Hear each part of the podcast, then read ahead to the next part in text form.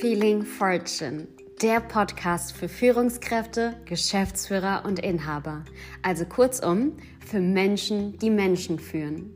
Für Persönlichkeiten, die offen für Strategien der neuen Zukunft sind. Der Feeling Fortune Podcast ist dein Katalysator, um emotionales Bewusstsein, emotionale Intelligenz und emotionale Freiheit in jeder Dimension zu erwecken. Hier geht es um Umsetzung, Potenzial und Erfolg. Durch die Umsetzungstipps aus diesem Podcast aktivieren wir unentdeckte Potenziale in dir und deinem Team, um einen nie dagewesenen Erfolg für dich und dein Team zu kreieren. Hallo und herzlich willkommen zur zwölften Folge der zweiten Staffel von Feeling Fortune. Und in der heutigen Leader Lounge Talk Folge habe ich eine sehr beeindruckende Persönlichkeit als Interviewgast für dich mitgebracht. Martin Groszewski Immobilieninvestor und erfolgreicher Unternehmer. Er hat innerhalb von 15 Monaten sein Portfolio auf 145 Einheiten hochskaliert. Und auf dem Papier hat seine Reise in der Immobilienwelt mit dem Bachelor of Arts in Real Estate Management begonnen. Doch in der Podcast-Folge bekommst du Einblicke, wann Martin wahrhaftig die ersten Berührungspunkte mit der Branche hatte. Doch der Fokus dieser Podcast-Folge liegt vor allem auf seinem sehr erkenntnisreichen Weg vom Selbstständigen hin zum Investor und Unternehmer. Welche Aspekte, strategischen Standpunkte und Erfolgsfaktoren haben es ihm ermöglicht, so eine nachhaltig erfolgreiche Skalierung im Unternehmen durchzuführen? Das und was er in seiner Rolle als Mensch, der Menschen führt, für sich gelernt, integriert und verkörpert, erfährst du im Laufe dieses Interviews. Und vor allem haben wir im Interview für dich seine Lebenserfahrungen in wertvolle Impulse für dich und deinen emotional intelligenten Führungsstil transformiert. Und glaub mir, was Martin hier in dieser Folge mit dir teilt, kann dir verdammt viele mentale, monetäre und zeitliche Opportunitätskosten sparen und lässt bei erfolgreicher Implementierung enorm die Wahrscheinlichkeit für deinen Unternehmenserfolg exponentiell ansteigen. Also sage ich schon mal jetzt viel Spaß mit dieser Podcast-Folge. Und habe auf jeden Fall Papier und Stift zur Hand, um dir die ja, Umsetzungstipps und Impulse direkt aufzuschreiben, um sie auch in deinem Unternehmen erfolgreich zu implementieren. Schön, dass du da bist, Martin. Grüß dich. Ja, danke, Hope. Es ist mir eine große Ehre, hier sein zu dürfen bei dir. Ja, sehr schön. Dann lass uns doch direkt mal loslegen mit der ersten Frage. Du hast ja, oder wir haben ja jetzt schon im Introtext einiges über dich und deinen Werdegang gehört. Doch äh, stell dich doch mal gerne in kurzen Worten mal selbst vor, welche Persönlichkeit vor allem steckt auch hinter diesen ja sehr beeindruckenden Erfolgen, die du ja auch geleistet hast über die Jahre. Boah, gute Frage. Welche Persönlichkeit? Mhm. Ähm, ich bin jedenfalls in Nordrhein-Westfalen aufgewachsen. Äh, mein Papa äh, war und ist äh, Abbruchunternehmer. Also er, er reißt Sachen ab, baut sie nicht, sondern reißt sie, macht Entkernungen, Demontage. Und deswegen glaube ich, hat mich das sehr geprägt ähm, mhm. mit, in meinem Drang zu Immobilien, weil ich mal schon früh auf der Baustelle war. Äh, und er hat mir auch äh, viele wertvolle Sachen mitgegeben im jungen Alter äh, zum Beispiel, ich hatte verschiedene Ideen damals, was ich beruflich machen möchte. Ja. Und er hat immer mich, denke ich, richtig geleitet und gesagt, ähm, Martin, äh, mach nichts, was du selber mit den Händen aktiv machen musst, weil das kannst du nicht skalieren.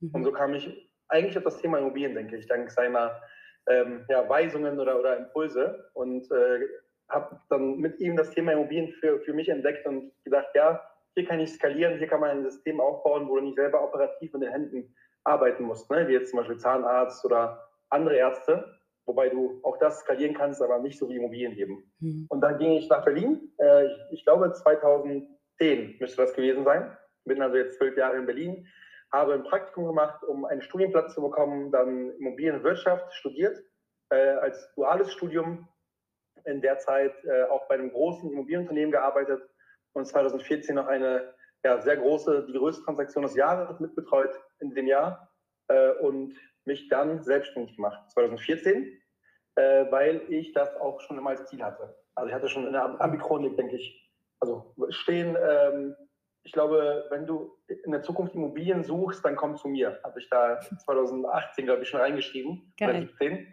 Ähm, deswegen, ab da wusste ich schon, ich will Immobilien machen. habe alles da ausgerichtet, um selbstständig zu werden und auch dann in dem Job vor meiner Selbstständigkeit gemerkt, dass das äh, auf jeden Fall der falsche Weg für mich wäre, da im, im äh, Angestelltenverhältnis zu bleiben. Mhm. Ähm, allein so Sachen wie äh, gehört zu bekommen, Martin, ist dein Rasierapparat wieder kaputt. Oder wenn die Krawatte nicht auf der Gürtelschnalle endet, ne, von dem ganzen Team. Mhm. Hinweise darauf, Martin, warum hast du die Krawatte zu kurz oder zu lang gebunden? Dachte ich mir, das ist nicht mein Ding. Mhm. Ähm, habe mich selbstständig gemacht, dann ziemlich schnell ähm, hochskaliert, hatte ein eigenes Büro, mehrere Mitarbeiter bis 2016. Aber auch dann habe ich wieder gemerkt, das geht in die falsche Richtung für mich, weil ich wollte nicht von einem Hamster ins andere, mhm. mir nicht mein Maklerbusiness so bauen, dass ich selber operativ die ganze Zeit drinstecke, sondern Investor werden. Und deswegen habe ich 2016 die erste Wohnung gekauft und das dann einfach ja, hochskaliert bis 2019, das Maklerbusiness runterskaliert.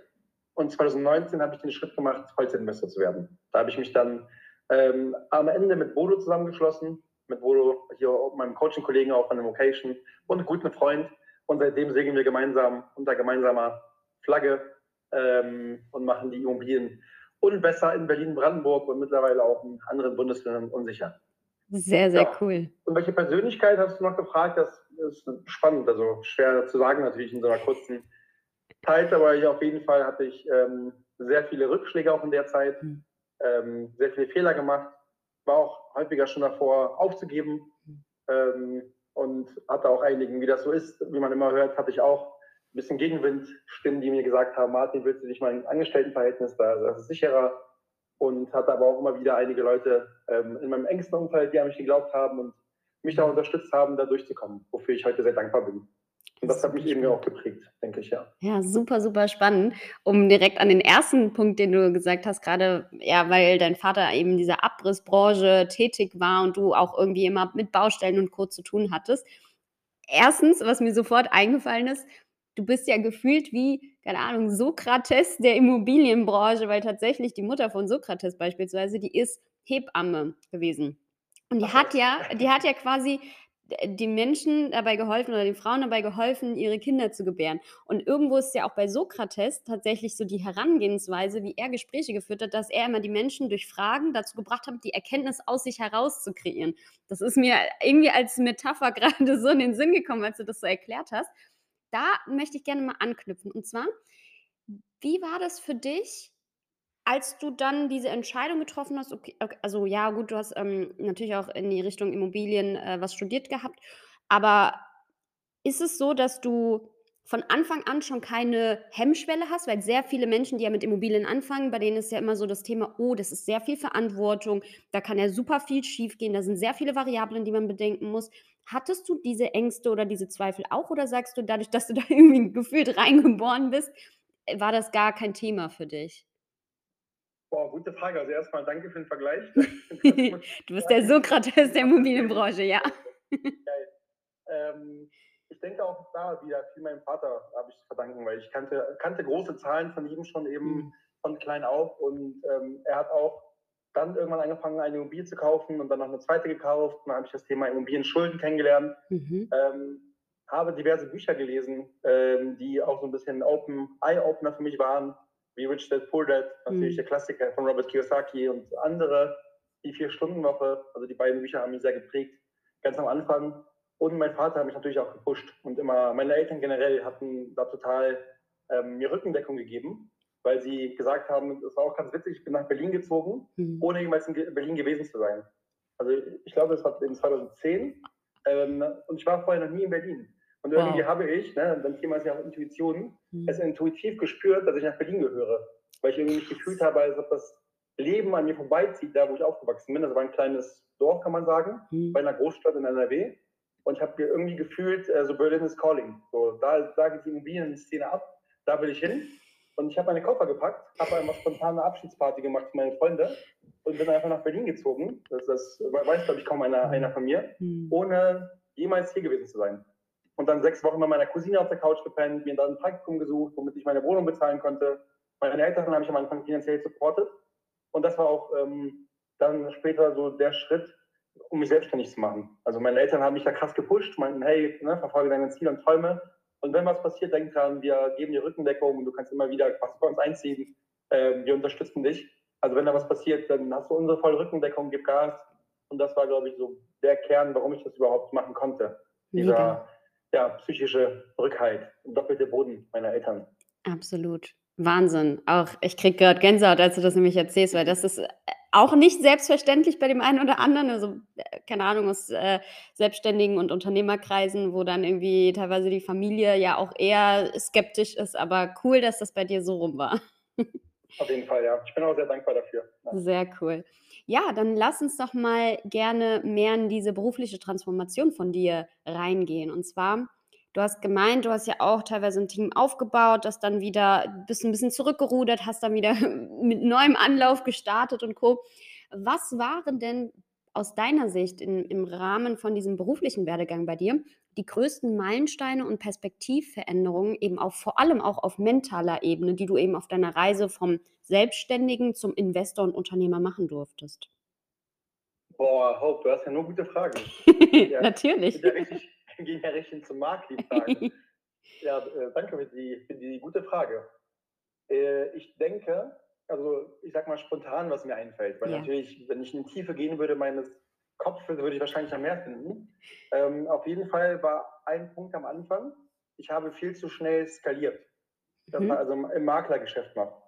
Das heißt, ich habe viel zu schnell Kosten produziert ohne die entsprechenden sicheren Einnahmen zu haben. Mhm. Das war ein, ein, großer Fehler bei mir, mhm. weswegen ich äh, kurzzeitig fast äh, mein Business schließen musste, weil ich einfach, ich hatte eine gute Zeit, da, da hatte ich viele Einnahmen und ich habe das nach vorne projiziert. Mhm. Ich mir gedacht, dass ich genau diese Einnahmen mindestens weiter haben werde Spannend. und sogar noch gedanklich eine Progression eingebaut. Ja, ja wow. Und dann ist mir, dann wurde ich betrogen einmal, mhm. ähm, wirklich finanziell, habe viel Geld verloren, weil mir jemand äh, keine Provision damals bezahlt hatte. Äh, auch das war ein Learning, aber es war eine andere Geschichte. Mhm. Und das war das Problem halt. Ne? Wäre die Provision geflossen, wäre alles gut. Aber ich hatte keine Puffer, keine Rücklagen gebildet, ähm, hatte nicht mehr die Einnahmen plötzlich, weil ich auf diese Einnahme gezählt habe. Ja. Hatte aber Mitarbeiter, ein geiles Büro in Friedrichshain, mhm. hier in Berlin-Friedrichshain, wo ich auch ähm, eine Werbung außen gemacht habe, hatte generell viel Marketing investiert und einfach viele Kosten produziert. Ja. Und genau, dann gab es so eine Durststrecke, wo ich diese Einnahme nicht bekommen habe und dann erst auf neue Provisionen gewartet habe. Ne? Das ist mhm. ja immer so ein bisschen zeitversetzt. Mhm, ja. Und da hatte ich eben das krasse Learning gemacht, dass man, was ich und wir heute krass beherzigen, dass man zuerst die Arbeit schafft und, die, und den, die, also den Arbeitsinhalt und die Einnahmen und die Strukturen erst folgen müssen. Mhm. Das, ist, das ist für mich essentiell als, als Unternehmer, ja. dass wir also nicht Strukturen im Voraus schaffen. Ja. Dabei, dabei, ich denke, das ist für alle Zuhörer und Zuhörerinnen auch sehr interessant und ich denke, da tappt sich der eine oder andere dabei. Ähm, man hat eine Vision, eine Idee und denkt schon zehn Schritte im Voraus. Und bei Menschen mangelt es nicht an Ideen, sondern an der Umsetzung. Hm. Jeder hat Ideen, ja. Also ich will natürlich niemandem das Besondere nehmen, aber jeder hat Ideen und Visionen. Aber bei den wenigsten wird es umgesetzt. Mhm. Und da Schritt für Schritt einfach in die Umsetzung zu kommen, bevor man zehn Schritte im Voraus plant, und schon irgendwie die nächsten zehn Jahre planen. Ne? Wie mache ich die nächsten Unternehmen? Wie mache ich die Websites? Welche Mitarbeiter stelle ich ein? Direkt Mitarbeiter einstellen, um seriöser zu wirken? Keine Ahnung. Das ist komplett falsch, aus meiner Sicht. Und so haben wir das auch aufgebaut mit meinem Geschäftspartner Bodo, dass wir immer sagen, wir bauen erst die Arbeit auf. Zweites Learning, wir gehen auch selber durch die Scheiße manchmal, mhm. pardon my French, aber ne, durch, durch den Schlamm, gehen voraus, um zu gucken überhaupt, wie ist der Bedarf, wie funktioniert das Ganze, welche Probleme gibt es und überlegen dann erst, wie können wir das delegieren mhm. und dann eine Struktur drumherum aufbauen. Und das war das zweite Learning, was ich hatte eben nicht. Dass ich von vornherein auch Leute eingesetzt habe für Dinge, die ich noch nie gemacht habe. Was ja häufig sinnvoll ist, gerade in der mhm. Immobilienbranche zum Beispiel. Mhm. Ich habe noch nie, ähm, keine Ahnung, Sicherungskästen eingebaut ja, und Kabel angeschlossen an Sicherungen. Das soll ein Elektriker machen. Aber ich habe trotzdem schon in der Wohnung gestanden und gesehen, wie es gemacht wird um zu verstehen, wie es passiert. Mhm. Ne? Und das ist vielleicht so sinnbildlich dafür. Das waren also die zwei Learnings bisher.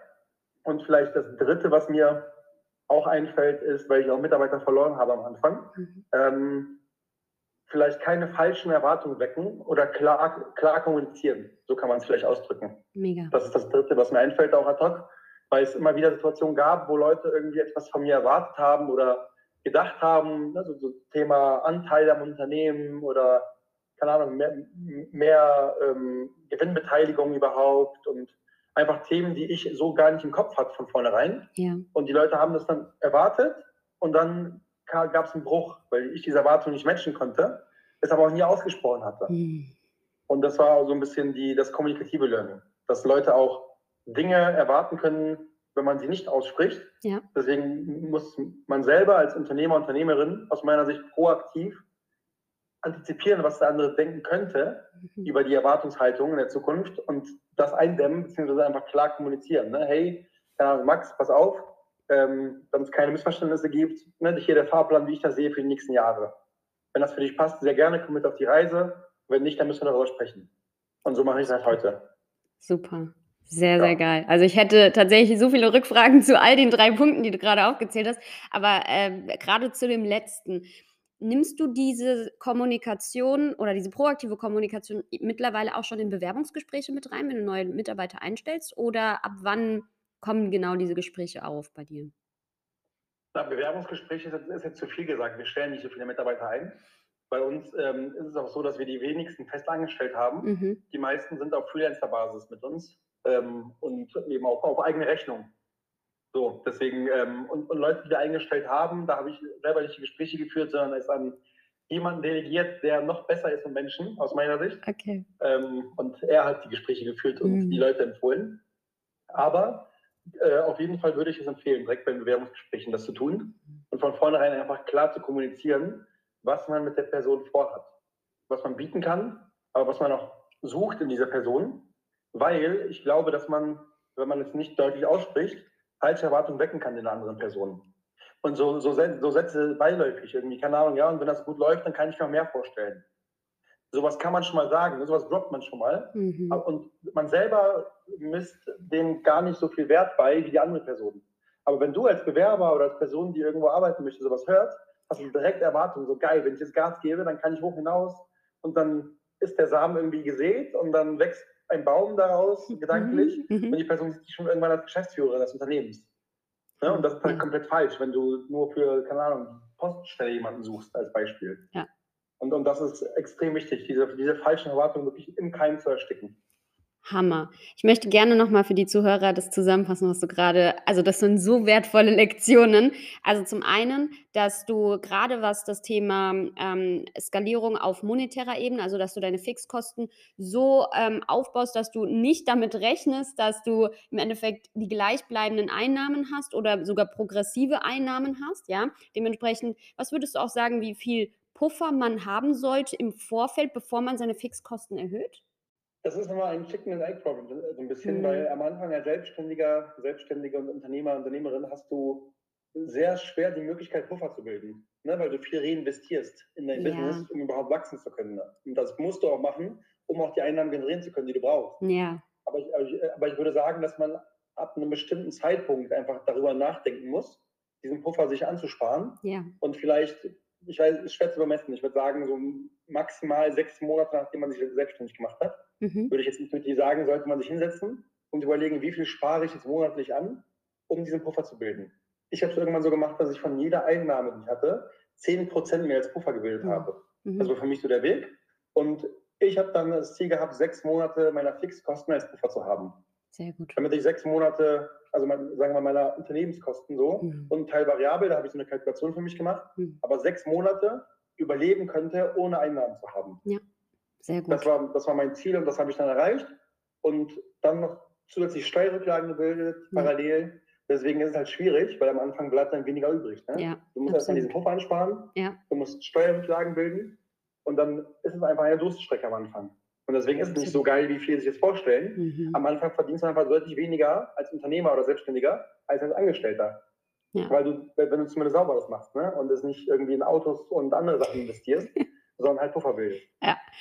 Sehr geil. Also erster Punkt, auf jeden Fall Rücklagen bilden. Zweiter Punkt, Systeme und Prozesse erst dann aufsetzen, wenn ich es jetzt richtig im Kopf habe, wenn du, also erstmal idealerweise, je nachdem, in welcher Branche man natürlich tätig ist, dass man die Prozesse und Systeme erstmal selber oder generell erstmal die eigene Erfahrung hat, ja, bevor man delegiert. Und nicht zu sehr Systeme für die Zukunft kreiert, sondern für mehr oder weniger fürs Hier und Jetzt, wenn, wenn man merkt, okay, jetzt ist es notwendig und nicht sofort irgendwie delegieren, ja. Absolut richtig. Genau. Geil. Und dritter Punkt, auf jeden Fall klare Kommunikation, vor allem in der Erwartungshaltung, weil jeder Mensch, das ist auch sehr spannend, jeder Mensch sagt, hat ja auch eine andere Assoziation mit gleichen Worten. Das heißt, teilweise auch Überkommunikation vielleicht betreiben, gerade am Anfang, um klarzustellen, was man mit dem jeweiligen Begriff meint in Wirklichkeit, ja. Damit beide Seiten einfach eine, eine gleiche Grundlage haben, eine gleiche Erwartungshaltung, damit das einfach ja, langfristig auch eine erfolgreiche Zusammenarbeit wird. Ne? Genau so. Und ergänzend dazu hast du einen mega wichtigen Punkt angesprochen. Mhm. So, ich würde sagen, das habe ich in den letzten ein bis zwei Jahren als krasses Learning gehabt mit diversen Situationen.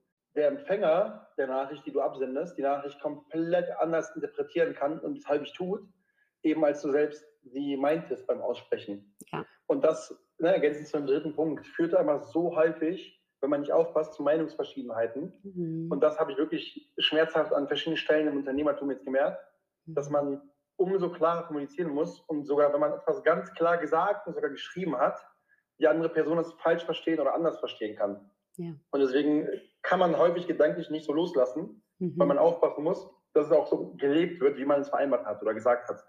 Ja. Also dieses, dieses Modell Sender-Empfänger äh, und, und Beziehungsohr, ne, Interpretation, oh das ja. habe ich ganz krass gelernt auch in den letzten Jahren. Sehr spannend. aufpassen muss. Ja, Vielleicht kommt das jetzt auch zu tragen bei der nächsten Frage. Und zwar, du hast ja auch schon eben erwähnt bei deiner eigenen Vorstellung, dass du sehr viele Momente hattest, wo du dachtest, okay, jetzt ist Game Over im Endeffekt und äh, alles zu Ende oder warst kurz vorm Aufgeben. Welche oder in welche Herausforderung kannst du uns da mal mit reinnehmen, die du gemeistert hast und vielleicht auch mal so ein konkretes Beispiel für die Zuhörer hast, für so einen Moment, wo du wirklich dachtest, okay, jetzt äh, geht es wirklich nicht mehr weiter und vor allem, wie hast du es für dich geschafft, da rauszukommen? Und dabei das Stichwort emotionale Selbstführung. Also wie hast du gelernt, dich selber in diesen herausfordernden Situationen emotional intelligent zu halten und zu führen? Hm, auch hervorragende Frage. Also es gab ähm, nicht mega viele Situationen, äh, wo ich jetzt ne, kurz mhm. davor war aufzugeben. Also ich, es gab drei, an die ich mich jetzt so erinnere. Ja. Ähm, und eine war eben davon die, die ich eben erwähnt hatte, wo ich ähm, viel Geld plötzlich nicht bekommen habe mhm. und das ähm, ein, also einklagen hätte müssen, aber es gab keine klare Vereinbarung. Auch meine Schuld natürlich. Ähm, und das war so ein Moment, wo ich dachte, jetzt ist Game Over, weil ich halt mhm. halt kein ausreichendes Geld mehr hatte, um die Kosten irgendwie da bedienen zu können und äh, auch Mitarbeiter hatte und, und ein ganzes System dahinter nach außen das halten musste. Ja. Ja, und wie kam ich, wie kam ich dann damals raus? Ich habe mir für, eine kurze Zeit Geld geliehen, mhm. ähm, weil ich beschlossen habe, weiterzumachen. Mhm. Wir können ja nochmal gleich einsteigen, wie das geklappt hat. Super gerne. Emotionen, das ist eine gute Frage, muss ich selber überlegen gleich. aber jedenfalls habe ich mir da Geld geliehen ähm, und einfach an mich selbst geglaubt. Das ist auch eine, eine, eine, eine der wichtigsten Eigenschaften im Unternehmertum, denke ich. Am Anfang aber auch immer bisher Resilienz. Dass du einfach so ein Stehaufmännchen bist und wenn du auf die Fresse bekommst, dass du halt wieder aufstehst und weitermachst. Und das ist halt deswegen eine, eine extrem wichtige und gute Frage von dir, mhm. weil das aus meiner Sicht ist der Kern im Unternehmertum.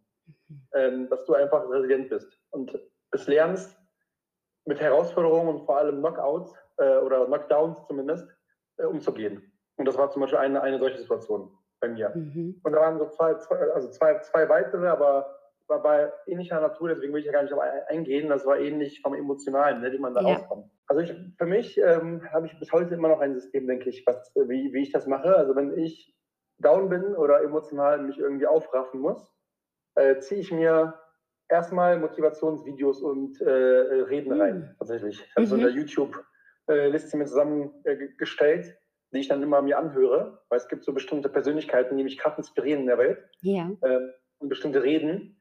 Und die höre ich mir einfach mal wieder an und tatsächlich hilft mir da, alleine das, mhm. das schon massiv aus meinem Loch ja. raus.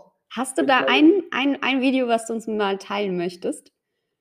Ja, bestimmt, ja, kann ich dir ja im Nachgang vielleicht schicken. Genau, dann, genau, und ich verlinke das dann in den Shownotes. Sehr gerne. Cool. Ja, auf, auf, jeden Fall. Ja, aber so die Klassiker halt, ne? Arnold Schwarzenegger, mhm. Steve Jobs und so ein paar andere. Bei Spotify gibt es auch eine Playlist, ähm, die mich auch beim Sport immer motiviert. Mhm. Ähm, dann habe ich eben auch so klassische Bücher, also für mich klassische Bücher, die ich äh, dann immer lese oder reinblättere zumindest, eben wie die Vier-Stunden-Woche, Tim Ferriss, äh, Big Five for Life zum Beispiel, um, um wieder so an meiner Vision festzuhalten. Ich habe auch ähm, meine Vision verschriftlicht. Einmal und die, die, die schaue ich mir auch mal wieder an tatsächlich. Mhm. Und gerade wenn ich auch so ein bisschen ja, down manchmal bin und ähm, an meiner Vision äh, emotional rüttle, schaue ich in meine schriftlichen ja, Aufzeichnungen oder, oder Fixierungen meiner Vision rein und äh, das motiviert mich auch immer wieder. Weil ich mir denke, ne, das mhm. wirst du halt nicht erreichen, wenn du jetzt einfach nicht Gas gibst. Mhm. Und das hilft mir, plus gute Freunde, die ich habe, mit denen ich mich halt immer treffe, ähm, auch, auch, gegenseitig, weil jeder ist ja mal irgendwie demotiviert und mal in einer Phase, wo man weniger Kraft hat, emotional und physisch dadurch. Und das hilft mir auch immer, dass wir uns also gegenseitig mit Freunden, also mit guten Freunden rauspushen können, ja.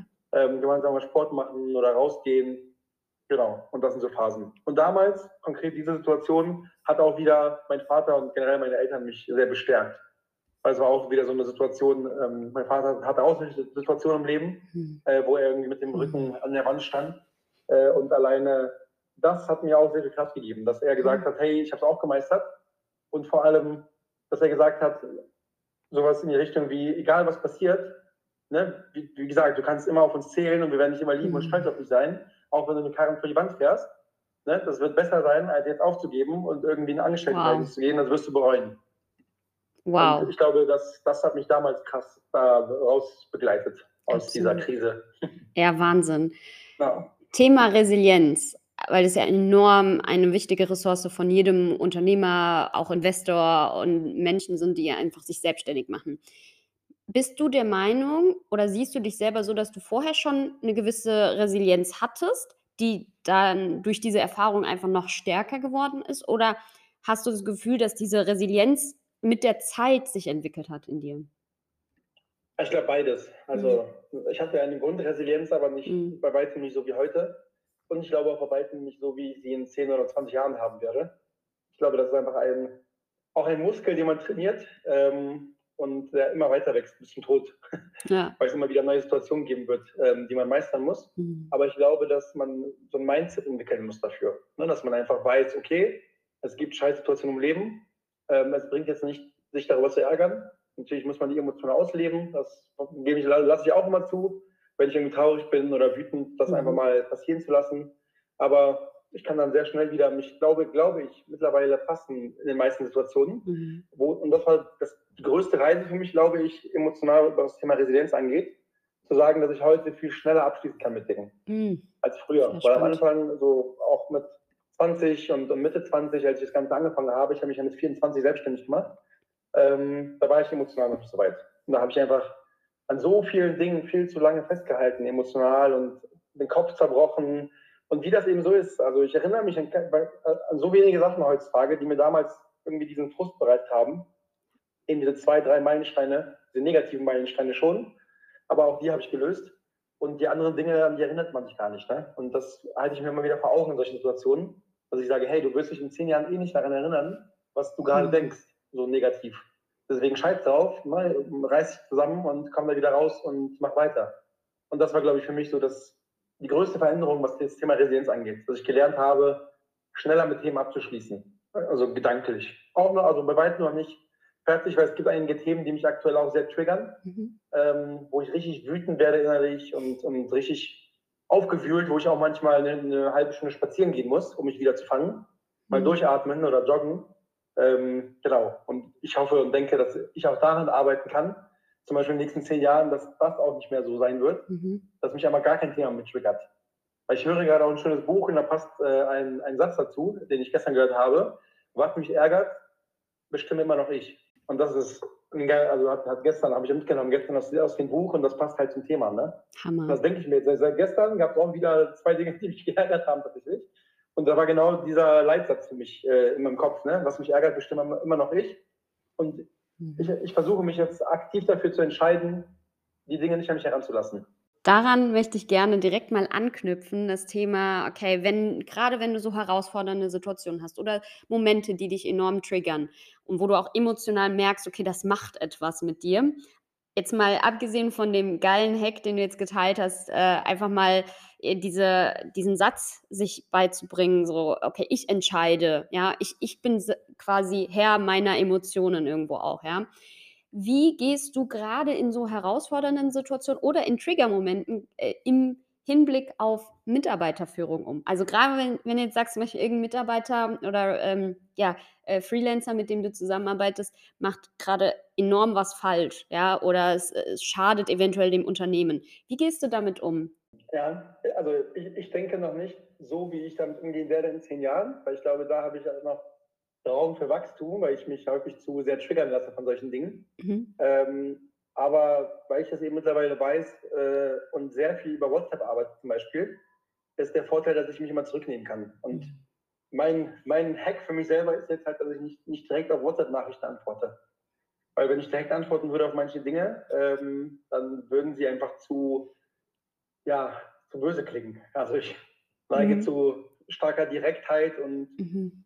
Das klingt dann manchmal, glaube ich, einfach nicht so, wie es klingen sollte, weil ich einfach in Eile bin, manchmal im Stress und ganz schnell irgendwas sagen muss oder möchte. Ja. Und das ist ein Hack, den ich für mich selber mache, dass ich Dinge Mhm. abhöre manchmal. Und wenn ich merke, dass sie negative Emotionen in mir verursachen, Mhm. die Nachricht wieder als ungelesen markiere und erstmal weitermache. Und dann das verarbeite im Kopf und im Unterbewusstsein Mhm. und dann nochmal mich der Nachricht widme, nochmal abhöre Mhm. und dann antworte. Und das, ist, das hilft mir persönlich massiv tatsächlich. Und das, das ähm, rettet auch einige Situationen, weil Ja. sonst wäre ich, denke ich, häufig einfach zu, zu direkt und das meine ich auch gar nicht so. Ich sage nur manchmal, bei mir ist es so, wenn ich im Alltag gestresst bin oder was heißt gestresst? Also gestresst ist zu viel, wenn ich eingespannt bin, zeitlich so. Ich bin nicht gestresst, aber eingespannt zeitlich Mhm. und dann zwischen Tür und Angel antworte bei WhatsApp, was ich immer häufig tue, aus Effizienzgründen, Mhm. ähm, geht viel Zwischenmenschliches verloren. Und da bleibt keine Spannend. Zeit für Emotionen und irgendwie Einfühlungsvermögen, Mhm. sondern da bleibt nur Zeit für direkte Anweisungen. Ja.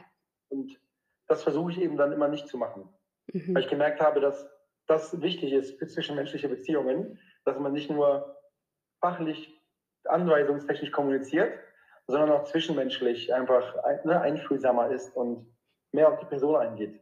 Genau. Und deswegen, wenn das im Alltag so ein bisschen zu kurz kommt, nehme ich mich da zurück und spreche später nochmal drauf oder rufe an, um die Situation zu klären. Sehr gut. Das ist ein super interessanter Aspekt, den den ich grade ein aufgreifen möchte. Du hast direkt am Anfang gesagt: „Okay, es gibt da so 'ne Zeitspanne, die nimmst du dir dann, um dann später wahrscheinlich auch emotional intelligenter, einfühlsamer zu kommunizieren.“ Was passiert in dieser Zeitspanne mit dir selber? Das würde mich vor allem interessieren. Oder was machst du auch aktiv, um zu sagen: „Ich komme jetzt immer mehr zu der Vision von deinem zukünftigen Ich“, was zum Beispiel viel emotional intelligenter oder viel emotional freier auch kommuniziert. Was tust du da in dem Zeitraum? Hm, gute Frage. Also häufig ist es ja so, dass es im Alltag passiert. Ne? Dann arbeite ich eben normal weiter, Ja. dass ich gar nichts aktiv tue. Und allein das hilft schon, Mhm. um die Emotionen abklingen zu lassen. Und der, der Kopf arbeitet ja automatisch weiter. Ne? Die Emotion klingt ab und das Rationale übernimmt wieder und dann arbeitet es automatisch weiter. Und wie gesagt, eben wenn es zu krass wird und die Emotionen irgendwie zu groß, ähm, gehe ich eben spazieren, joggen. Ich habe hier so einen See in der Nähe, da gehe ich jetzt häufiger mal einfach um den See spazieren zum Beispiel. Ähm, genau. Je nachdem. Me- Meistens muss ich das nicht, aber wenn mich Dinge wirklich zu krass triggern, gehe ich einfach raus und bewege mich. Okay. Und höre ein Hörbuch oder einfach gar nichts, mache mein Handy manchmal aus. Mhm. Okay, also Stille, Naturverbundenheit, 'n bisschen vielleicht auch ich meine, dadurch, dass du quasi deinen Alltag weiterführst, passiert's ja auch automatisch, dass du im Endeffekt dir denkst: „Ja, das Leben geht ja weiter, auch wenn diese Situation grade Ja. da ist“ und das relativiert das Ganze, ja? Und dann kommst du mehr von diesen dieser emotionalen Welle hin zu der Rationalität, ja? Ja, wahrscheinlich ja. Ich Cool. gehe jetzt häufiger, ich habe so eine neue Massageliege, da Geil. gehe ich auch ähm, da manchmal drauf, weil die mich auch krass entspannt. Cool, cool. Das das sehr. Ähm, manchmal auch irgendwie zur Massage selber oder ins Spa, ne? weil das ist ja das Schöne am Unternehmertum, du kannst ja die Zeit einteilen und das ist auch sehr wichtig übrigens, vielleicht noch für die Zuschauer oder Zuhörer und Zuhörerinnen, ähm, das habe ich auch gelernt, Mhm. dass man, oder für mich gibt es Tage, wo ich leistungsfähiger bin, deutlich leistungsfähiger, und Ja. Tage, wo ich deutlich weniger leistungsfähig bin. Ja. Und einfach, weil es gibt, kennt, glaube ich, jeder. Und nicht daran festzuhalten, dass man jeden Tag die gleiche Performance liefern muss für sich Mhm. selber und für andere, Mhm. sondern einfach mit dem Energy, Energy Level mitzugehen. Und deswegen gibt es Tage, da bin ich krasser High, High Performer, Ja. da hoffe ich alles weg und da bin ich mega glücklich. So wie letztens, also jetzt am Wochenende, da war ich noch um 21.30 Uhr bis 0 Uhr im Fitnessstudio, weil ich einfach noch so viel Energie hatte am vollen Tag. Geil. Und manche Tage, da merke ich, da sitze ich zwei Stunden am, am, äh, hier am Laptop und kriege gar nichts gebacken, so was ich sonst eigentlich in fünf Minuten mache. Und deswegen ähm, nutze ich dann solche Tage, um einfach mir eine Auszeit zu nehmen. Wenn ich keine Termine habe oder mache mir sogar Termine frei, um dann ins Spa zu fahren oder eben zur Massage oder zum Sport, um einfach ja mit dem Energy, Energy Level mitzugehen und nicht daran festzuhalten, dass man jeden Tag gleich stark performt. Hammer. Da sind so viele krasse Tipps mit dabei. Ich möchte das gerne mal zusammenfassend auch für die Zuhörer mitgeben. Und zwar gerade das Thema, was äh, Martin gesagt hat, wenn du dich zum Beispiel auf einen Massagestuhl legst oder setzt, ähm, da sind ja auch gewisse körperliche Punkte, die im Endeffekt, wo, wo wirklich emotional, Emotionen feststecken können, ja, die du durch zum Beispiel Massagen oder durch ein Spa, wo du quasi wieder mehr Entspannung in deinen Körper reinbringst, einfach auf einer körperlichen Ebene auch auflösen kannst. Das kann natürlich auch dazu bewirken äh, oder dazu bringen, dass du im Endeffekt ähm, ja wieder auch emotional freier bist und auch nicht so krass von deinen Emotionen geleitet wirst auch das Thema, ja, mit der, mit der Performance im Endeffekt, dass du sagst, okay, dein Energielevel ist an manchen Tagen viel höher als an anderen. Genau das auch vielleicht für dich zu nutzen, zu wissen, okay, an diesen Tagen quasi bin ich vielleicht auch triggeranfälliger, dann ist es vielleicht sinnvoll für mich, an diesen Tagen keine Meetings zu setzen, ja, weil ich weiß, dass ich dann vielleicht nicht so zwischenmenschlich umgänglich bin wie an anderen Tagen. Also das für dich auch zu nutzen, dieses Wissen. Und da die Frage an dich, Martin, was ähm, oder wodurch weißt du, oder weißt du das überhaupt im Vorfeld, welche Tage eher ähm, High Performance bei dir sind, wo du viel schaffst und wo du weniger schaffst? Oder kannst du das irgendwie ausmachen an Wochentagen? Machst du das aus von, äh, keine Ahnung, Jahreszeit, wie auch immer? Wie sieht es da bei dir aus? Oder ist es schon intuitiver bei dir? Letzteres, glaube ich. Ja. Also, ich, ich, also, tatsächlich gute Frage. Ich habe da noch nie drüber nachgedacht, muss ich sagen. Und vielleicht werde ich jetzt nach diesem Gespräch ähm, genau das mitnehmen und mir überlegen, vielleicht darauf zu achten, wovon äh, das abhängig ist. Ich habe es noch nie mir bewusst gemacht, tatsächlich irgendwie. Ich mache es immer so, wie der Flow kommt mittlerweile. Mhm. Ähm, versuche aber, weil das ist, finde ich, auch wichtig, ja. das natürlich nicht als Ausrede zu nehmen und trotzdem einen stetigen Alltag zu gestalten. Weil ich finde es ja. noch besser, wenn man eben stetig arbeitet, eben nicht diese Peaks hat, ne? mal, mal, mal Top-Performance, mal Low-Performance, Low obwohl das bei ja. jedem so ist, denke ich. Ja. Aber ich versuche eben diese Ausschläge immer geringer zu machen und so eine Stetigkeit hinzubekommen. Hammer. Und ähm, dabei würde bestimmt helfen, das zu beobachten, ne? wann man eben Low, wann, wann man Top-Performance hat. Ja. Auf jeden Fall natürlich merke ich einen großen Einfluss der, der Schlafqualität ne? mhm. auf, die Performance. Das, das, ist klar. Wenn ich schlecht schlafe oder wenig oder vorher irgendwie mal weg war, dann ähm, habe ich eine deut deutlich schlechtere Performance. Äh, gleichzeitig, wenn ich weniger Sport mache, wird es auch schlechter. Also Sport und Bewegung hat auf jeden Fall auch einen Einfluss darauf. Ähm, und ansonsten kann ich es jetzt nicht so an Wochentagen festmachen, aber eben an diesen Routinen würde ich sagen. Also Schlafqualität, Sport, Ernährung. Kann aber noch nicht, weil, noch nicht ganz sagen, was welchen Einfluss hat. Ja, ich, das genau. ist ja im Endeffekt auch ein Zusammenspiel. Ne? Das, das ist etwas, das lernt man eben durch Reflexion. Was ich zum Beispiel für mich ja auch gemerkt habe, ist das Thema, okay, wann gebe ich mir Ruhetage, wo ich komplett keine Termine habe, wo ich, wie du jetzt sagst, auch ins Spa gehe oder was anderes mache, was meine Energietankstellen auch wieder auffüllt. Da habe ich zum Beispiel auch gemerkt, okay, ich brauche Minimum einen Tag in der Woche. Das ist dann auch egal welcher Wochentag, aber das brauche ich definitiv für mich. Und äh, wo auch meine Kreativität vielleicht auch fließen kann. Das heißt ja nicht, dass ich an dem Tag dann fix auch äh, irgendwie nur mich ausruhe, in Anführungsstrichen nur, äh, sondern das kann auch sein, dass ich sogar vielleicht was Produktives mache fürs Unternehmen, aber weil ich es aus mir heraus gerade will. Also so wie du es auch gesagt hast, manchmal da hat man so einen vollen Tag, auf einmal hat man so viel Energie, dann geht man vielleicht noch ins Gym oder so. Und das, äh, also vielleicht auch nochmal für die Zuhörer, mach dir da bewusst, wie ist dein, also wann ja, sinkt dein Energielevel? Ja, was ist davor passiert, weswegen deine Energie so sehr gesunken ist, dass du sagst, jetzt geht gar nichts mehr bei mir und schau, wie du das prophylaktisch eben, wie du dem entgegenwirken kannst. Gut. Das ist ein guter Punkt. Also ich mache auch, ähm, oder habe eine Zeit lang das gemacht, jetzt mache ich es selten, aber auf jeden Fall, was ich mache, sonntags äh, arbeite ich überhaupt nicht. Mhm. Ähm, habe häufig eine Zeit lang um 17 Uhr am Samstag mein Handy ausgemacht und am Montag früh um 7 Uhr wieder angemacht. Das hat mir sehr gut getan und dazu werde ich wieder kommen. Aktuell ist zum Beispiel wieder so eine sehr arbeitsintensive Phase, mhm. ähm, wo ich mir das wieder abgewöhnt habe. Aber trotzdem mache ich halt Sonntag, arbeite ich einfach nicht operativ. Also sagen wir mein Tag mit Familie, ähm, für Regeneration, dass ich einfach was Schönes mache, Energie tanken. Also da würde ich komplett dir zustimmen. So einen Tag die Woche muss man auf jeden Fall haben. Ja, sehr, sehr cool. Und da auch, äh, wieder anknüpfen, das das ergänzt sich gerade super. Du hast es jetzt gerade angesprochen, Thema, äh, zum einen auch wirklich komplett diese ganzen Benachrichtigungen mal ausschalten, weil selbst wenn du sagst: „Ja, ich gucke ja nicht in die E-Mail rein“, allein, dass du weißt im Hinterkopf, da ist jetzt gerade eine E-Mail reingekommen, das bringt dich ja schon aus dieser Ruhe, aus dieser Entspannung wieder raus. Und das mal für einen gewissen Zeitraum, den man sich dann auch fix setzt, einfach mal auszuschalten, kann sehr wertvoll und sehr wichtig sein. Also wäre auch mein, mein, meine Riesenbitte an alle Zuhörer hier, mhm. das, das mal zu tun. Also, weil das ist, war für mich ein Life-Changer tatsächlich. Und ich mhm. glaube, das wird viele Leben verändern, wenn die Leute sich jetzt hier eine Sache rausnehmen. Nur eine Sache, Handy ausmachen, einen Tag die Woche. Sonntags bietet sich halt eben an. Und wie du sagst, ich habe das gestern wieder gemerkt, weil gestern hatte ich, heute ist Montag, gestern hatte ich mein Handy nicht aus, ähm, weil ich auf einen Anruf gewartet habe, da war halt was Berufliches. Und da habe ich mal ins WhatsApp reingeschaut. Ja. Und ich habe die, mein ganzes Business läuft über WhatsApp. Ich habe alles auf WhatsApp ausgerichtet. Und da habe ich die ganzen Nachrichten gesehen. Weil mhm. unsere ganzen Leute arbeiten am Wochenende, da kamen viele Nachrichten rein. Und ich habe sie nicht geöffnet. Aber alleine, weil ich diese Zeilen, ne, diese Vorschauzeilen bei WhatsApp gelesen habe, hat das wieder krass meine Ruhe gestört, habe ich gemerkt. Meine, meine Erholung. Und da war ich gedanklich wieder sofort drin. Ja. Und das auch, also ist, ist auch per se nicht negativ, weil ich lebe ja mein Business und mir macht wirklich Spaß, ich arbeite mit Leuten gerne zusammen, aber ich sehe das so ein bisschen wie, ich habe kürzlich auch so eine Geschichte gelesen über einen Holzfäller.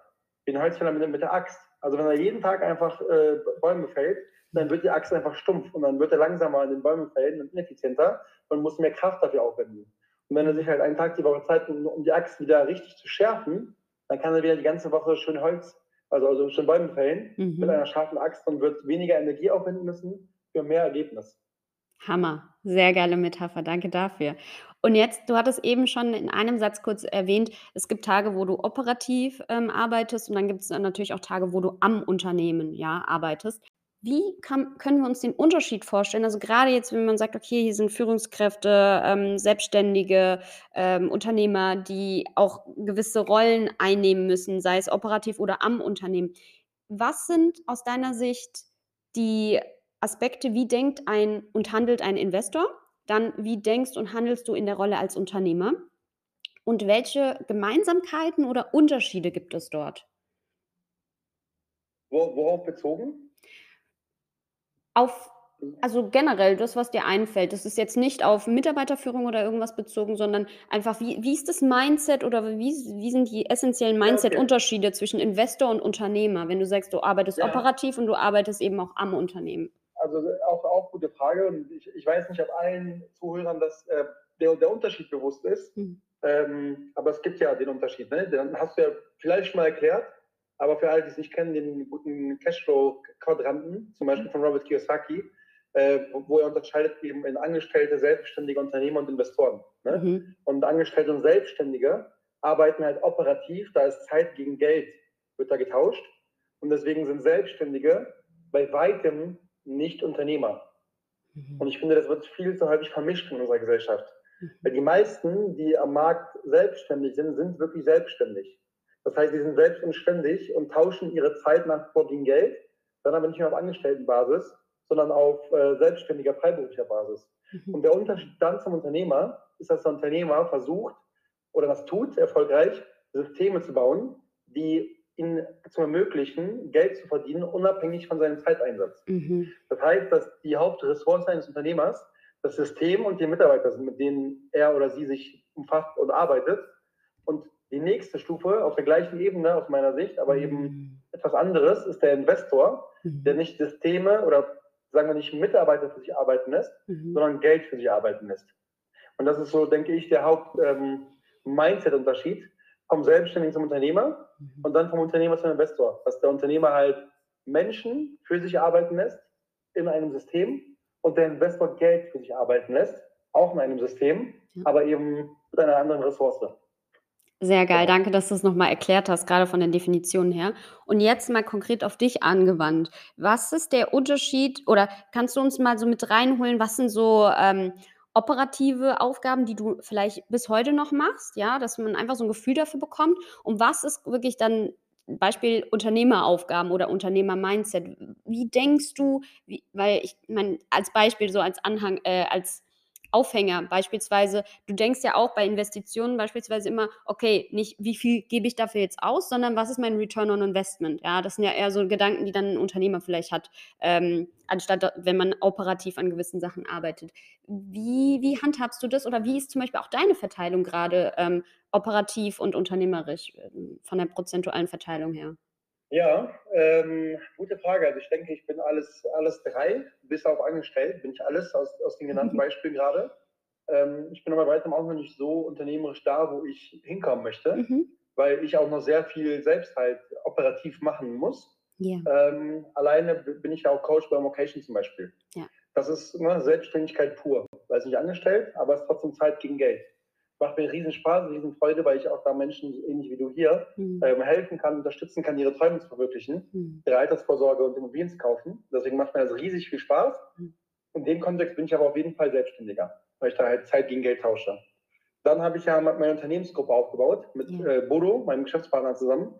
Ähm, und da machen wir das zum Beispiel so, wir treffen uns oder haben es uns vorgenommen, schaffen sich immer, aber der Plan ist immer einmal die Woche uns für vier bis fünf Stunden rauszunehmen, mhm. physisch am besten zu treffen, wenn das nicht geht über Zoom, mhm. und dann Handys auszumachen und rein strategisch zu reden. Mhm. Und das sind so die wichtigsten vier, fünf Stunden der Woche für mich, ja. weil wir dann wirklich rein am Unternehmen arbeiten und nicht im Unternehmen. Mhm. Da reden wir über ganz viele Sachen, die immer, immer wechseln. Ne? Was ist gerade los? Welche Mitarbeiter machen welche Aufgaben?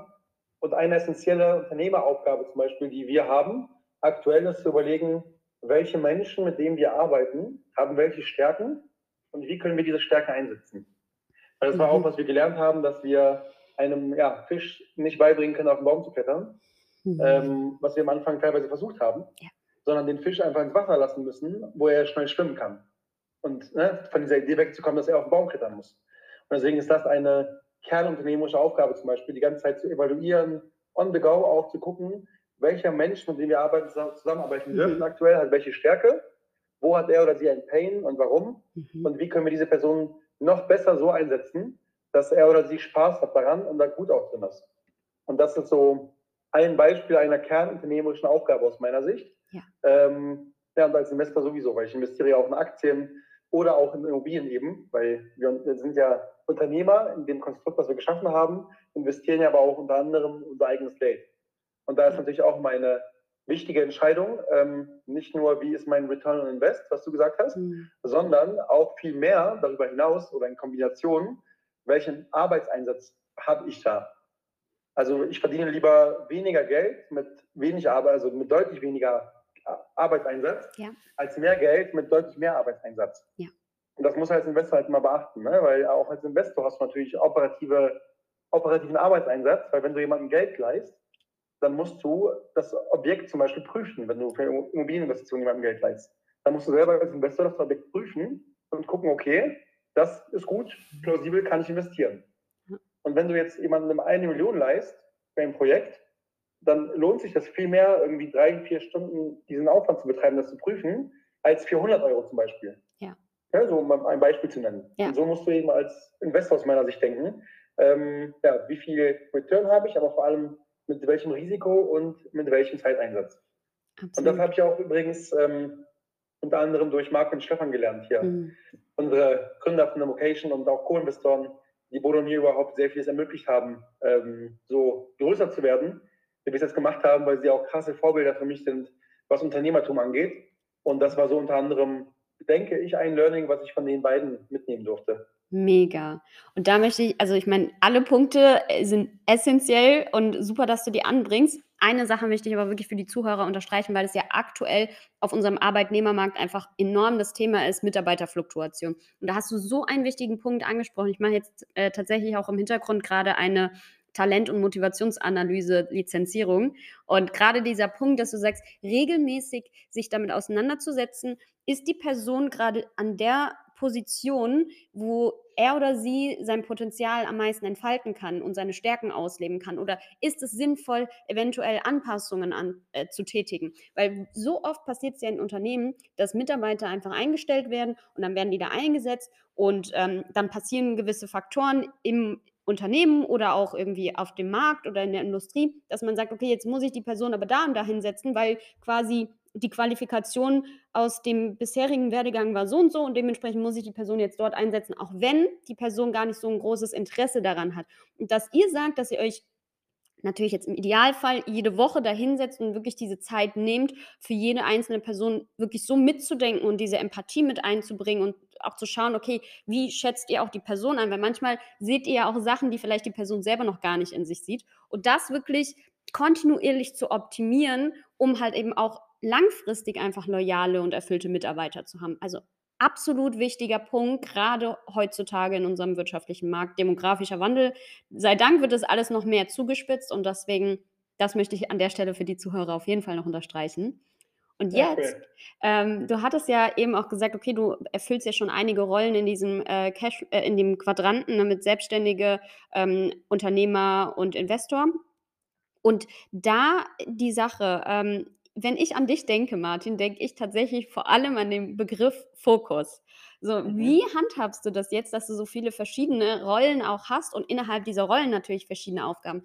Wie bleibst du fokussiert und wie also, wie organisierst du dich dahingehend auch, dass du diese verschiedenen Rollen hast und wie bleibst du auch fokussiert bei diesen einzelnen Rollen innerhalb dessen?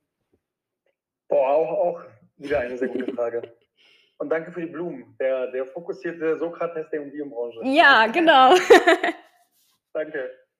Ähm, gute Frage. Also, i ich denke, auf jeden Fall ist das ein essenzieller Punkt, überhaupt in etwas erfolgreich zu werden. Mhm. Thema Fokus, weil ich am Anfang oder eingangs irgendwann gesagt habe, dass Mhm. es nicht an der Idee mangelt, sondern an der Umsetzung, ne, bei Mhm. vielen. Mhm. Und das mangelt häufig an der Umsetzung, weil sie sich nicht fokussieren und Mhm. links und rechts abfahren. Und Mhm. das war auch in den ersten Jahren mein Thema, äh, meine Herausforderung, dass ich einfach sehr viele, ja, Projekte angeboten bekommen habe und immer wieder mitgemacht habe und mal hier 'n Start-up-Investment, mal da was mitgemacht, mal hier 'ne Immobilie mitgekauft. Also, ganz viel ja, Unschärfe im Fokus gehabt. Und das war auch das, was ich, ähm, in den Jahren in den ersten Jahren der Selbstständigkeit und dann des Unternehmertums lernen durfte, eben Thema Fokus. Mhm. Und das halten wir uns und das ist das Schöne an einer Partnerschaft auch, mit meinem Geschäftspartner Bodo immer wieder vor Augen, weil Mhm. wir immer wieder gegenseitig mit neuen Ideen kommen. Mhm. Ja, weil das ist das Geile, als Unternehmer bist du ja auch visionär irgendwo Mhm. und hast immer wieder neue Ideen. Und wir sagen uns nämlich sehr häufig genau das, ne? „Denk Mhm. dran, Martin, es scheitert nicht an der Idee, sondern an der Umsetzung. Die Idee ist gut, aber wie wollen wir das umsetzen? Und passt das zu unserem Fokus? Passt Mhm. das zu dem, wo wir langfristig hinwollen?“ Und das ist vielleicht vielleicht das, was ich mitgeben kann. Also, der langfristige Gedanke, den im Vordergrund zu stellen, wo willst du langfristig hin? Und passt diese Idee, die man jetzt hat, zu dieser Vision, zu dieser Idee, die man hat für die Zukunft? Und wenn man das mit „Nein“ beantwortet, dann würde ich es einfach nicht machen. Mhm. Egal, wie viel Geld man verdient, egal wie geil es ist, ne, egal wie die Versprechungen sind, ich würde es einfach nicht machen. Und das ist mein Umgang damit tatsächlich. Ich frage mich immer wieder bei Tätigkeiten oder neuen Sachen erst mal, wie viel Arbeit Mhm. muss oder wie viel Arbeit fällt da an insgesamt? Wer wird diese Arbeit machen? Mhm. Also, wie viele Mitarbeiter wen kann ich einsetzen und wie viel bleibt an mir hängen davon? Mhm. Und ich kann dir und euch einiges oder sagen, im Immobilienbereich ist passives Einkommen extrem schwer realisierbar. Ja, Mhm. grade die ersten Jahre muss man viel arbeiten. Und egal, wie gut das System ist, es bleibt immer ein Bruchteil am Unternehmer hängen, zumindest Mhm. an anfangs. Und wenn man ganz viele dieser Bruchteile aufaddiert, dann entsteht dieser Unfo oder Defokus, diese Unschärfe im Fokus. Mhm. Weil du denkst dann: „Ja, okay, ne, das kann der machen, das kann der machen.“ Aber du musst kontrollieren, du musst 'n System aufsetzen. Und deswegen Mhm. frage ich mich immer wieder: „Passt das zu meiner langfristigen Vision? Wie viel. Arbeit wird anfallen? Wer wird die Arbeit machen?“ Mhm. Und wenn die Fragen irgendwie nicht zufriedenstellend für mich beantwortet sind, dann mache ich's einfach nicht. Vielen, vielen Dank. Also, das waren noch mal sehr, sehr wichtige und, ja, wertvolle Impulse für mich als auch für die Zuhörer. Und dann kommen wir auch schon zu der letzten Frage. Und zwar, wir haben ja viel darüber gesprochen, okay, es gibt natürlich, äh, Konfliktpotenzial in jedem Unternehmen und in jedem Team, weil einfach sehr viele verschiedene Persönlichkeiten aufeinandertreffen. Und dennoch, ähm, ich meine, ihr, du und Bodo, ihr habt ja enorm schnell aus aus der gesellschaftlichen Perspektive jetzt betrachtet, enorm schnell sehr erfolgreich hochskalieren können. Dementsprechend sind ja auch sehr viele Sachen bei euch sehr gut und sehr richtig gelaufen. Und was ist aus deiner Hinsicht oder im Hinblick auch auf dein Team, ähm, etwas, wo du sagst, das ist sehr, sehr gut gelaufen? Und was glaubst du, was die Ursache dafür ist, ähm, dass das so gut gelaufen ist? Die erste, also einige Dinge könnte ich hier nennen, weil da ja auch viele Learnings waren und viele Entwicklungen, aber so der mhm. Kernpunkt, glaube ich, warum vieles in die richtige Richtung gelaufen ist, ist, dass wir einfach so unglaublich geile Menschen um uns herum versammeln durften mhm. und konnten. Äh, und irgendwie, wir hatten jetzt äh, vor drei Tagen unsere kleine Weihnachtsfeier mhm. gemacht ähm, und da alle irgendwie versammelt. Und da waren Bodo und ich so stolz, weil mhm. wir uns gedacht haben, dass es gar nicht so das Geld ist, was wir verdient haben in der Zeit, was uns wirklich stolz macht, mhm. sondern irgendwie die Menschen, die mit uns gemeinsam auf die Reise gegangen sind und immer noch sich auf der Reise befinden. Und ja, einfach so eine Dynamik entstanden ist. Mhm. Also, dass wir einfach so viele gleichgesinnte Menschen gefunden haben, die einfach gut drauf sind, sich gegenseitig gönnen, unterstützen und einfach Bock haben, gemeinsam das mit uns zu machen. Also das war ein unglaublicher Moment für uns irgendwie, so das zu realisieren, mhm. dass wir diese Leute gemeinsam irgendwie zusammengebaut haben und sie alle jetzt in diesem Konstrukt sich ja erfüllen und wachsen. Und das ist nämlich auch der Keypunkt, wachsen. Mhm. Wir haben ähm, ein Team zusammengebaut, eben ähm, zusammengestellt von ja, anfangs Akquisiteuren, kann man sagen, äh, die jetzt für uns auch oder mit uns viel Projektentwicklung machen mhm. und viel mehr beteiligt sind als vorher, weil es eben so gewachsen ist. Und ich glaube, dass ein Key dessen war, dass wir von vornherein Menschen gesucht haben, die hungrig sind. Mhm. Also die selber auch irgendwie Investoren werden wollen mhm. und hoch hinaus möchten. Und diese, diesen Menschen auch versucht haben, Flügel zu geben. Natürlich einen mhm. gewissen Rahmen geschaffen haben, weil wir auch davon profitieren müssen. Wir machen es ja nicht um diese, also nicht primär um diesen Menschen etwas zu ermöglichen, sondern primär um unsere Ziele zu verfolgen. Ja. Das ist klar. Aber trotzdem diesen Menschen nicht die Flügel gestützt, mhm. sondern auch den Raum gegeben, um zu fliegen. Mhm. Und sagen, hey, wenn du selber machen willst, dann gib Gas, wir unterstützen dich, wo wir können. Wenn du dich an die Vereinbarungen hältst, die wir getroffen haben, wie du uns unterstützt, dann unterstützen wir auch dich und mhm. stutzen nicht die Flügel, sondern lassen dich fliegen. Und ich glaube, das war ein Key, warum wir eben unser Akquise-Team zusammen finden konnten und so zusammenstellen konnten, wie es jetzt ist. Weil es einfach alles Menschen sind, die übrig geblieben sind, die einfach hungrig sind, die wachsen wollten und wollen, die aber gegenseitig auch sich gönnen und unterstützen und die wir auch unterstützen können. Und eben nicht dieses Mindset haben, weil ich glaube, das haben sehr, sehr viele Selbstständige am Anfang und auch wahrscheinlich ihr ganzes Leben, warum sie auch kein Unternehmer werden, sondern selbstständig bleiben, weil sie sagen, okay, wenn ich mir zu viel Preis gebe, zu viel gönne, mhm. zu viel Freiraum lasse, dann fliegt er zu hoch und fliegt mir weg. Und wir sagen dazu, wer Bodo Schäfer kennt, wir fliegen lieber zwei Jahre mit Adlern als 20 Jahre mit Enten. Und das war immer schon quasi unser Ansatz von vornherein. Ne, deswegen lieber zwei Jahre mit Top-Leuten, die wirklich Bock haben, die uns diese Zeit begleiten und selbst dann wegfliegen, ist okay für uns, weil wir konnten gegenseitig profitieren, als 20 Jahre mit Enten, die irgendwie nur rumdümpeln in ihrem Entensumpf und halt nicht vorankommen im, im, mit den Tätigkeiten und wir die einfach zwanghaft halten wollen. Das war, glaube ich, so ein Kern, warum wir so ein tolles Team zusammenstellen konnten, wie wir es jetzt haben. Ich finde es auch so geil, wie du so bildhaft sprichst. Ja, da kann man sich das super vorstellen, auch als Zuhörer jetzt äh, hier im Podcast. Und ich finde es so schön, dass du oder dass du und Bodo vor allem, dass ihr ein Team aufgebaut habt. Das klingt jetzt so, wie du es gerade beschrieben hast, für mich wie Ihr habt Intrapreneure in eurem Unternehmen, die wirklich was vorantreiben, die wirklich auch Wachstum verkörpern und leben in ihren Handlungen im Unternehmen. Und dass ihr so geile Synergieeffekte und Win-Win-Situationen für beide Seiten kreiert, dass sie sich entfalten können in dem geschützten Rahmen, den ihr kreiert und dass ihr natürlich da auch eure Ziele langfristig, mittelfristig auch erreicht. Hammer. Also ja. wirklich vielen, vielen Dank ich weiß nicht, hast du noch, ich meine, du hast super viele Impulse hier geteilt, die sehr wertvoll sind und die, glaube ich, sehr viel ähm, ja, bewirken können bei den Zuhörern hier, wenn sie das auch wirklich für sich umsetzen. Vielleicht hast du noch mal eine kleine Kernbotschaft am Ende jetzt für die Zuhörer, was sie aus der heutigen Folge für sich mitnehmen sollten könnten. Boah, Kernbotschaft. Ich glaube, da gab es einige. Ja, definitiv. Ähm, aber vielleicht was Neues, was man nicht gab oder vielleicht nur an, angeklungen ist zum Abschluss ähm, Thema Wertschätzung und Dankbarkeit. Also ich bin einfach so dankbar für so viele Menschen in meinem Leben, die als Mentoren da waren, immer noch sind, sodass ich auch jetzt Sachen zurückgeben kann, eben als Mentor im Rahmen von Emocation zum Beispiel. Ja. Aber auch dankbar für unser Team, ne, Tom McCall, Robin Daniel, unser Kerner-Krise-Team, ohne die wir nicht so weit gekommen wären. Wir sind, mein Bruder habe ich noch nicht erwähnt, mein Bruder mhm. hat mir auch mhm. unglaublich viele wertvolle Impulse in meinem Lem gegeben, Auch dafür bin ich dankbar. Generell für alle Menschen einfach. Markus, Stefan, für dich, dass wir uns lernen, kennenlernen mhm. konnten.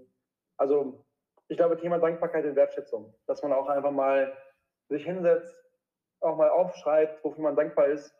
Weil ich glaube, dass viele Menschen auch jetzt, egal in welcher Situation sie sich befinden, für sehr vieles dankbar sein können.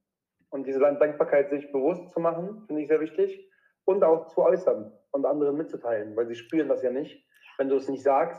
Deswegen einfach mal Danke sagen an bestimmten Stellen, so wie ich es jetzt hier getan habe, mhm. ne, über deinen Kanal.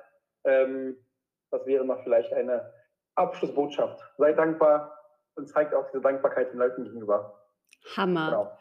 Ja, an der Stelle, das war jetzt eine super Vorlage. Ich danke dir von Herzen, Martin, dass du dir die Zeit genommen hast, ähm, hier in diesem Podcast-Interview. Also wirklich so unfassbar wertvolle Impulse und auch umsetzbare Schritte mit, mit den Zuhörern hier geteilt hast. Deswegen lade ich dich auch dazu ein, ja, zum einen kannst du gleich mal den, äh, den Impuls von Martin umsetzen, indem du deine Dankbarkeit insofern mit uns teilst, dass du uns gerne Feedback geben kannst, was du hier aus der Folge mit Martin rausgezogen hast für dich. Und ähm, ja, auch für dich, dir vielleicht auch aufschreibst, okay, was sind die nächsten ein bis drei Schritte, die ich jetzt aus dieser Podcast-Folge durch die Inhalte für mich umsetze? Gerne uns äh, Feedback geben. Du kannst auch gerne, dazu lade ich dich auch ein, wenn du ähm, ja hier auch Wertschätzung zeigen möchtest, einmal den Podcast auf Spotify und Apple bewertest. Und von Herzen Dankeschön, Martin, an dich. Danke auch, dass ich dabei sein durfte. Gerne. Mach's gut. Ciao. Danke, dass du Teil dieser Feeling Fortune Podcast-Reise bist. Feeling Fortune unterstützt dich weg von Mitarbeiterfluktuation oder konfliktreichen Teamsituationen hin zu einer produktiven und positiven Teamkultur mit loyalen, erfüllten Mitarbeitern. Wenn du jetzt bereit für Strategien der neuen Zukunft bist und dich und dein Team emotional intelligent halten und führen willst, dann buch dir ein kostenfreies, unverbindliches Potenzialgespräch auf meiner Webseite feeling-fortune.de. Dort zeige ich dir, wie wir auch für dich, dein Team oder dein Unternehmen eine positive und produktive Teamkultur kreieren. Ich freue mich, wenn du diesen Podcast bewertest, damit wir gemeinsam die Gesellschaft hin zu einer emotionalen freien Welt transformieren und revolutionieren. Gerne kannst du mir auch dein Feedback zukommen lassen. Alle Kontaktmöglichkeiten hierzu findest du in der Podcast-Folgenbeschreibung. Stay fortunate!